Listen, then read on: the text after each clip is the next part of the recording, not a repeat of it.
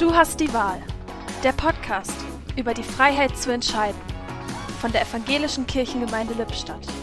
Heute mit Pfarrer Thomas Hartmann. Vermutlich kennen Sie auch einen FOMO.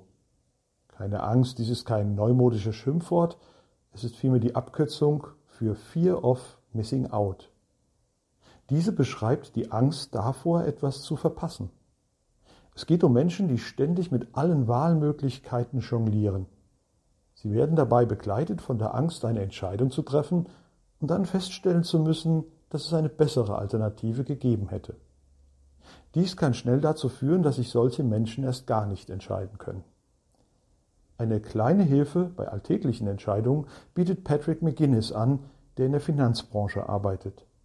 Bei einer anstehenden Entscheidung schaut er einfach auf seine Armbanduhr. Als nächstes grenzt er die Entscheidung auf zwei Wahlmöglichkeiten ein. Dann weist er jeder Option eine Hälfte seiner Uhr zu. Zuletzt schaut McGuinness, wo sich der Sekundenzeiger in diesem Moment befindet. Und schon ist eine Entscheidung getroffen.